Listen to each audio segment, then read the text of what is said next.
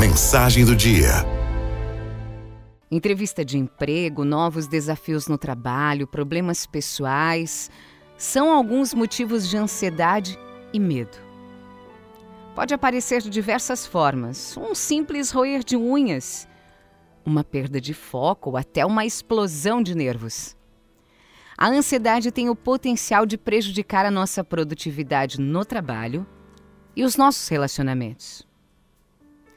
Pode parecer exagero, mas quem sofre com ansiedade tem muitos desafios e muitas dificuldades no seu dia a dia. Questões que impedem em muitos momentos a pessoa de viver de forma plena, com paz, com tranquilidade, com equilíbrio.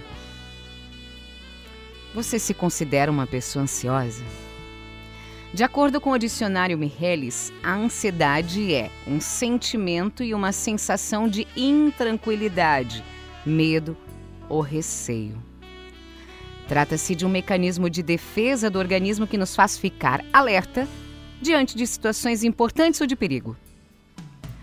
Todos nós somos um pouco ansiosos. O problema surge quando a ansiedade se torna um grande mal-estar físico, psíquico, uma aflição, uma agonia incontroláveis que praticamente nos paralisam.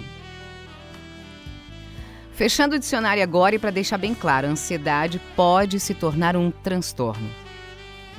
Esse problema pode aparecer em diferentes fases da nossa vida, sendo marcada geralmente por transições, por experiências traumáticas, por complicações de diversos tipos. Muitas pessoas ficaram ansiosas por causa da pandemia do coronavírus.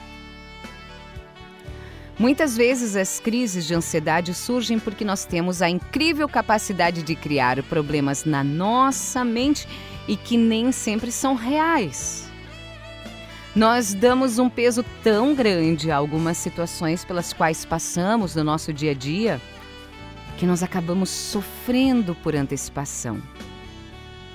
Tudo porque não conseguimos separar o real do imaginário.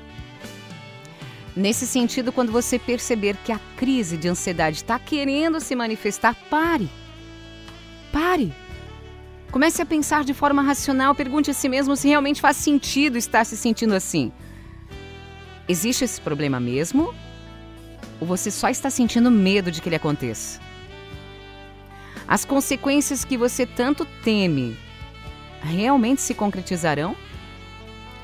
Fazer essa reflexão é importante para reduzir o poder que a imaginação tem sobre a forma como você se sente. E pode parecer besteira, mas respirar fundo, contar até 10 é um modo muito eficiente de se acalmar numa crise de ansiedade.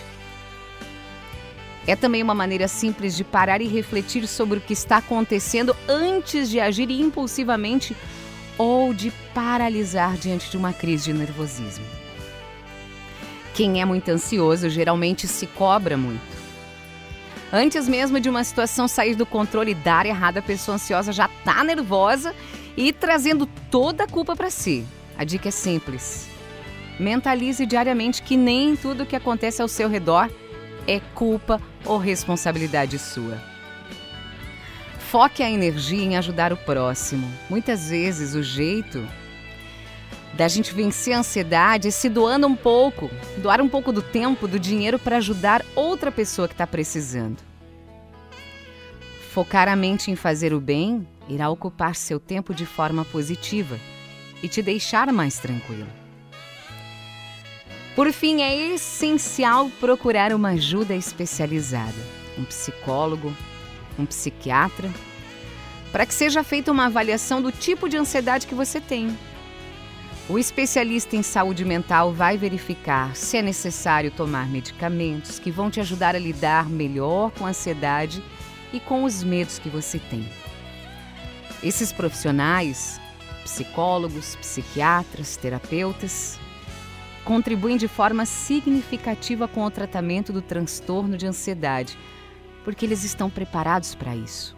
Eles vão ouvir suas queixas, suas dúvidas, seus anseios, seus medos, ajudando a compreender melhor de onde cada um vem.